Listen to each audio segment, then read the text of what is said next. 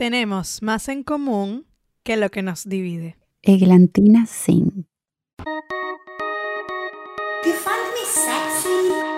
Bienvenidos al lugar donde pretendemos ponernos intensas con la cultura, el arte y la opinión pública. Y La tuya, la de ellos y la nuestra. pero que no nos importa. Escúchanos y llévanos la contraria. Pero te juro, quizás, no sé, tal vez, te des cuenta de que nunca nos importó. Nunca nos importó. Nunca nos importó. Ey, pero a ti tampoco.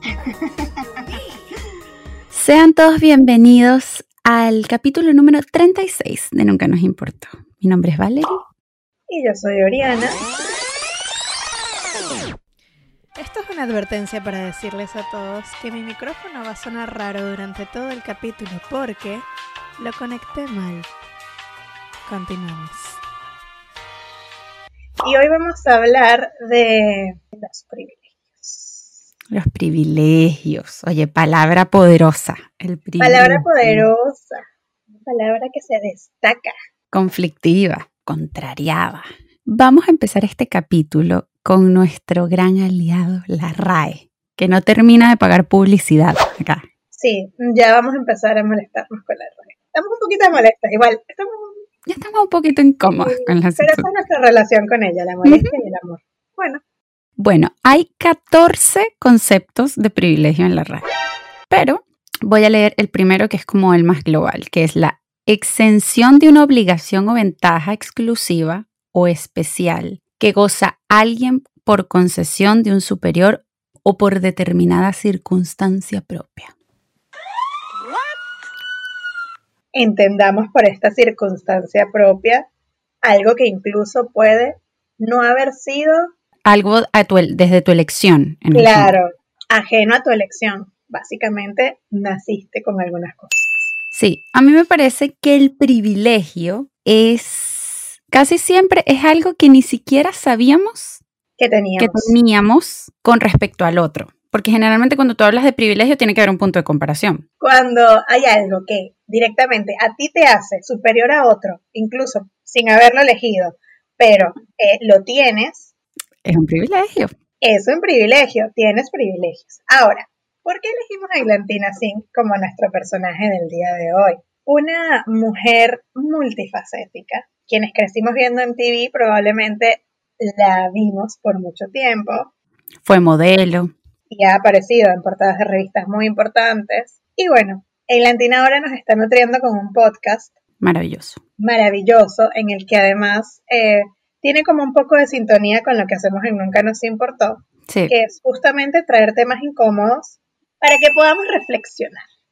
Entonces, Eglantina viene de una familia Privilegiada.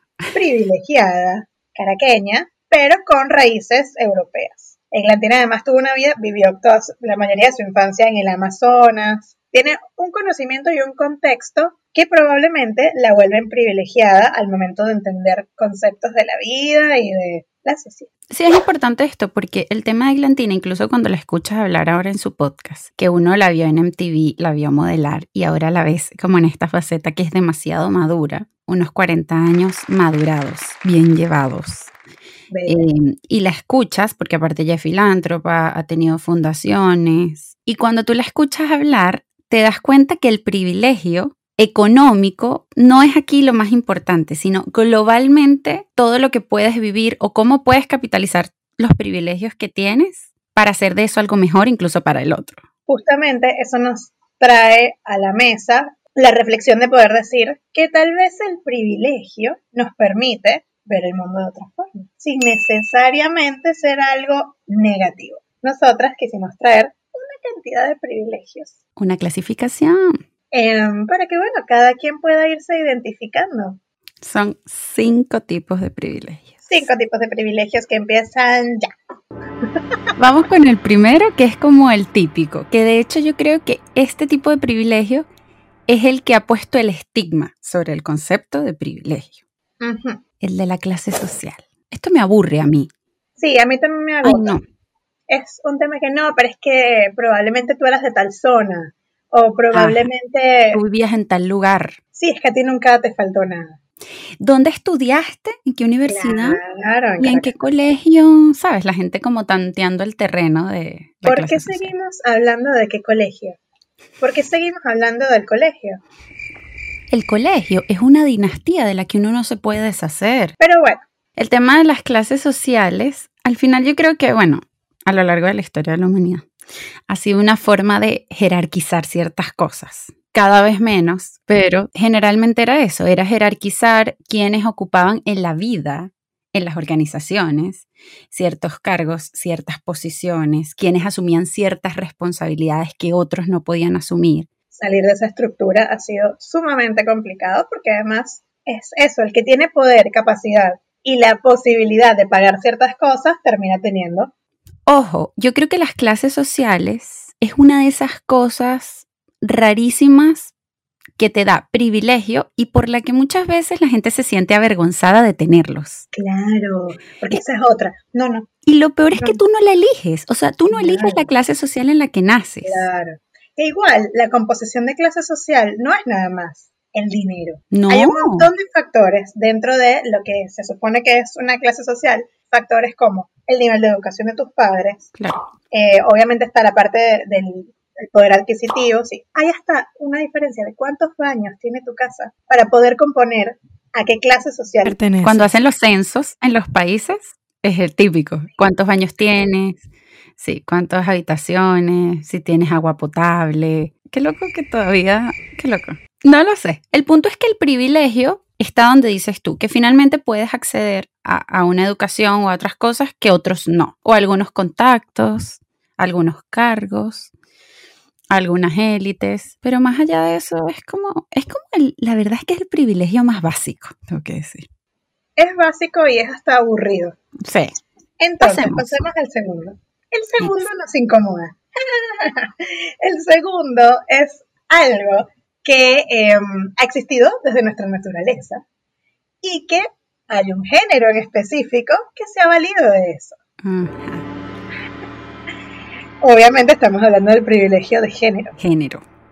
Que los hombres han tenido privilegios, tienen que aceptarlo. No se tienen que incomodar, pero es un hecho. Y esto trasciende, que lo conversábamos antes de grabar, todas las clases sociales, todo lo que sea, todas las clases sociales, todos los tipos de privilegio. todas las culturas. Porque Todo. incluso si una mujer de cualquier raza, de cualquier clase social o lo que sea, está en un grupo en el que va a ser elegido entre ella y un hombre, eligen al hombre. Claro. Pero ¿cómo no van a elegir al hombre? Que ojo, nosotras somos personas capaces de reconocer dentro del feminismo nuestros conflictos Claro. y em, entre mujeres los privilegios que cada una tenemos, porque eso también es importante.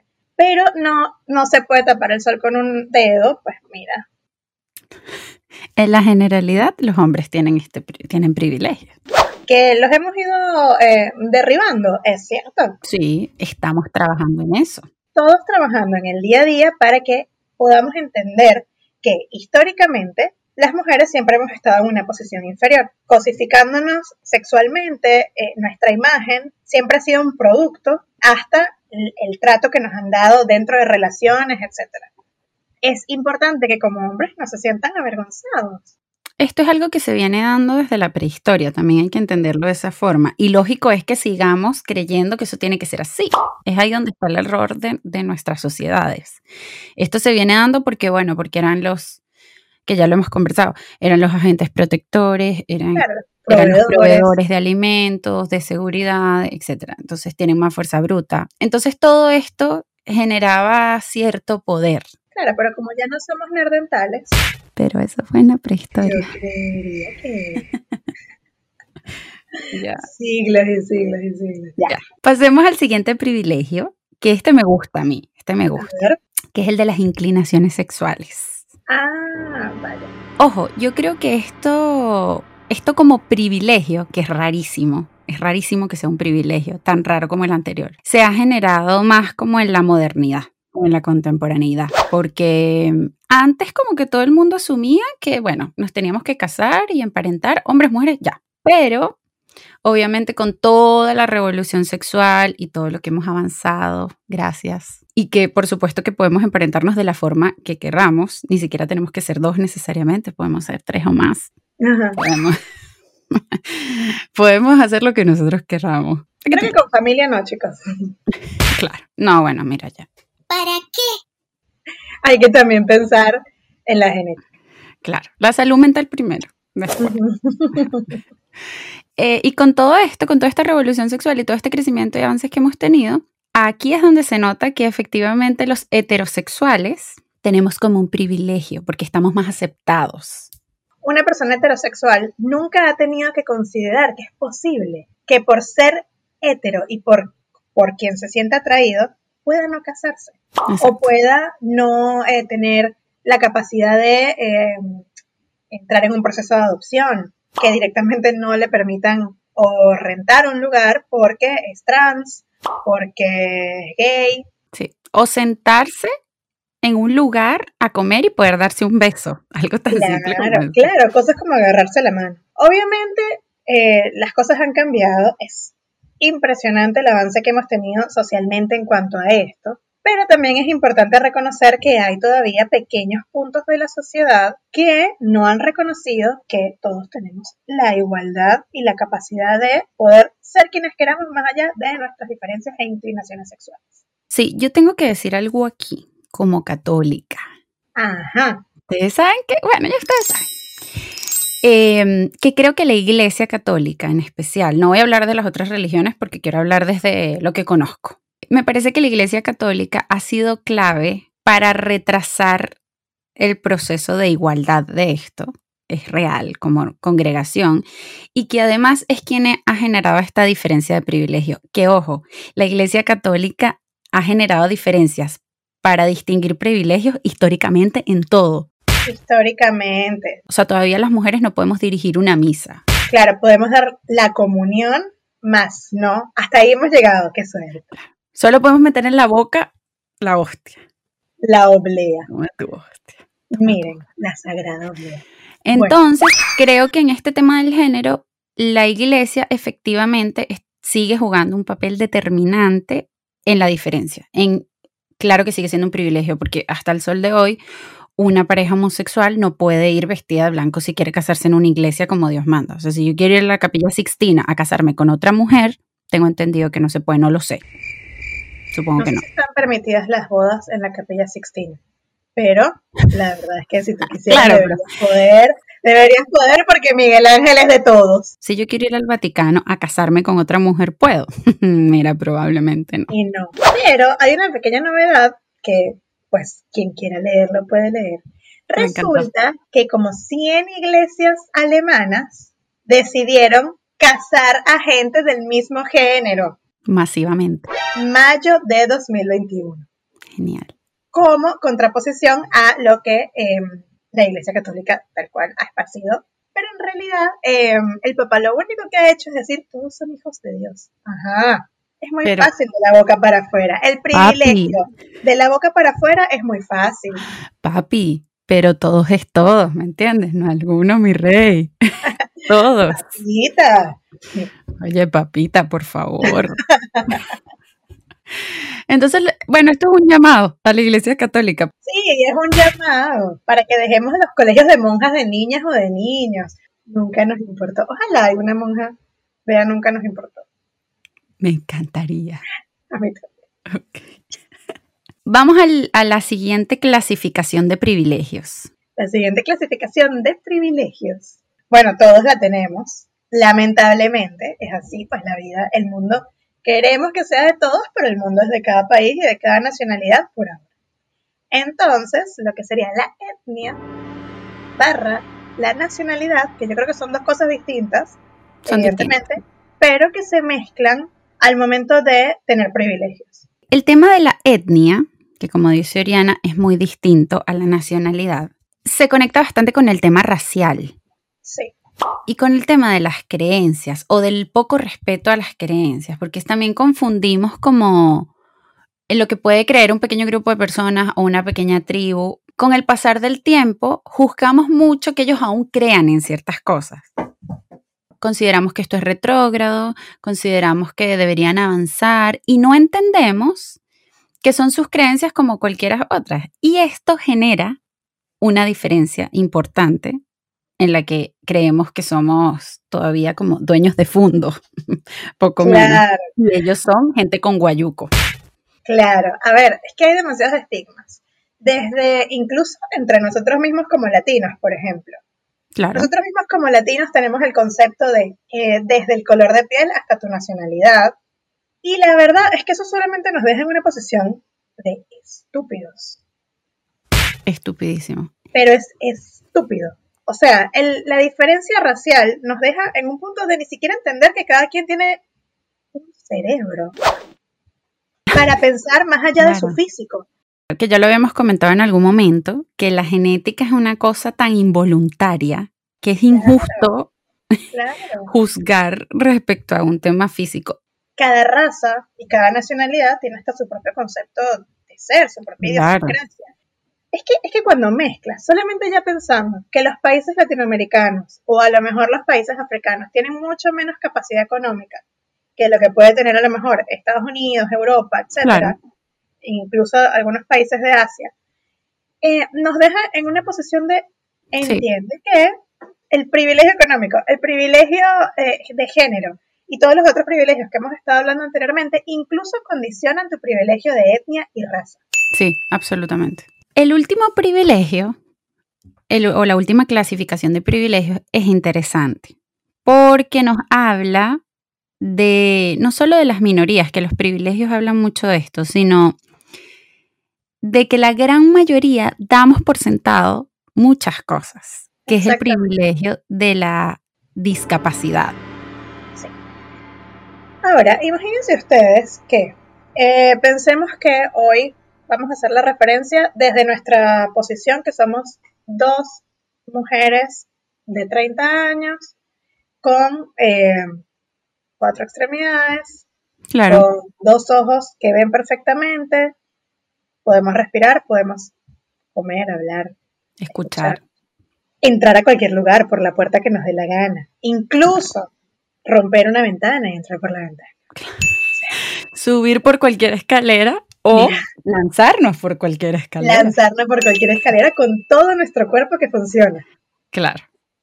Ahora, lo damos tan por sentado que no nos damos cuenta que hay gente que no tiene esa capacidad, Tal cual. porque, bueno, por cuestiones de la vida o por la misma genética o por cómo se formaron en el vientre de sus madres. Entonces, es completamente triste e injusto pensar que nosotros podemos entrar a un restaurante a comer sin ningún tipo de complicación y hay personas que directamente no pueden entrar porque no hay rampa para, para personas con necesidades especiales. Es loquísimo porque yo creo que, bueno, y quiero dar una, mi teoría sin fundamento. Veamos. eh, no sé si es tan sin fundamento, pero mi teoría sin fundamento es que nosotros como raza humana, como sociedades, seguimos creyendo que las diferencias nos dan ventaja con respecto a otros. Y eso es, para mí, o sea, desde mi punto de vista, es rarísimo. Es absurdo que todavía creamos que la diferencia nos pone por arriba o por debajo de alguien, cuando todos somos absolutamente distintos. Todos, todos. cuando alguien no tiene algo, más allá de su raza, etcétera, y el otro lo tiene, y podemos hacer un complemento para entender eh, alguna situación de la sociedad y poder tener de eso un resultado productivo y aprovechar el mundo que tenemos, que es de todos, y aprovecharlo para hacer cosas positivas por la humanidad. O sea, creo que es un buen gesto para, para responder a las grandes diferencias que hemos tenido durante la historia de nuestra humanidad. Y pasa mucho, por ejemplo, con el tema de la gente que tiene necesidades especiales. Eh, Usan silla de ruedas o le falta un brazo. Bueno, porque las leyes laborales chilenas exigen por cada cantidad de empleados tú tengas una persona con alguna discapacidad, que me parece buenísimo, porque al final también le dice a la industria que estas personas existen. Hay un tema con la discapacidad de la existencia en sí misma. O sea, es, es el tema de que se ignoran por completo. O sea, son excluidos por completo y han tenido eh, más oportunidades laborales con esta ley que me parece buenísimo. Y cuando nosotros conocemos personas con discapacidades o con una necesidad que es distinta a la nuestra, porque es eso básicamente, entendemos que sí, te falta un brazo o sí, no puedes caminar, pero yo soy pésima en Excel. y tú eres un genio en Excel. O sea, es como que cada quien desarrolla en base a lo que tiene. O sea, yo creo que es una discusión que todavía se está dando y que se va a seguir dando porque hay mucha oposición en muchas cosas. Y em, yo creo que como para empezar a, concluir, hay algo que, que me parece sano eh, rescatar, que es que en realidad no es que tienes que prescindir de tus privilegios para ser una mejor persona. No. O sea, acá el tema es qué haces con lo que tienes.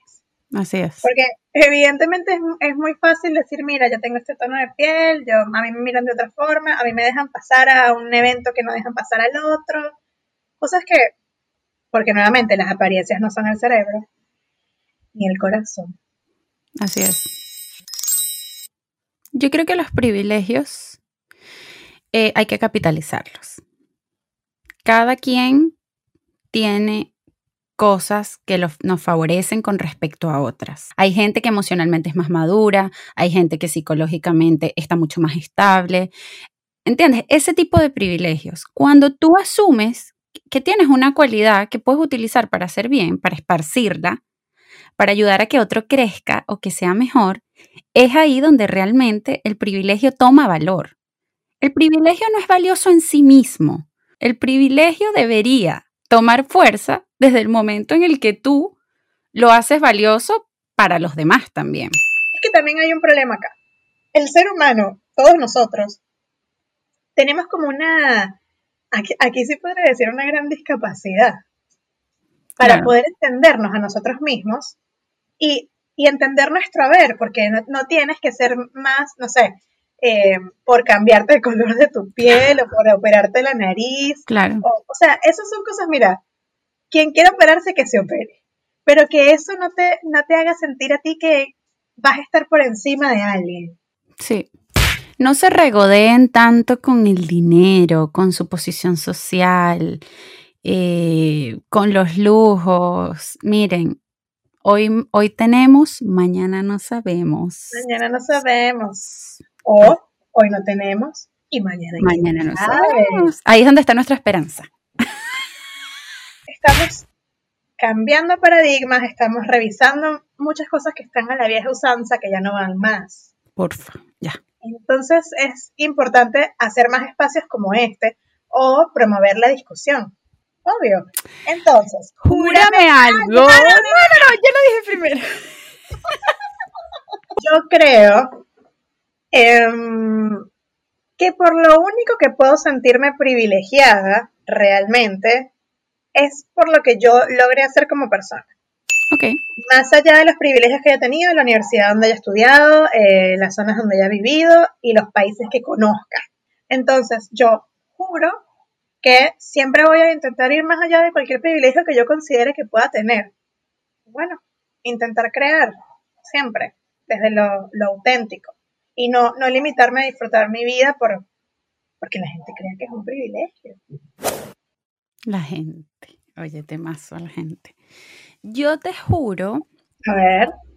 Que em, voy a ser cada día más consciente, porque es un proceso que considero lo he hecho de a poco, pero espero hacerlo mejor.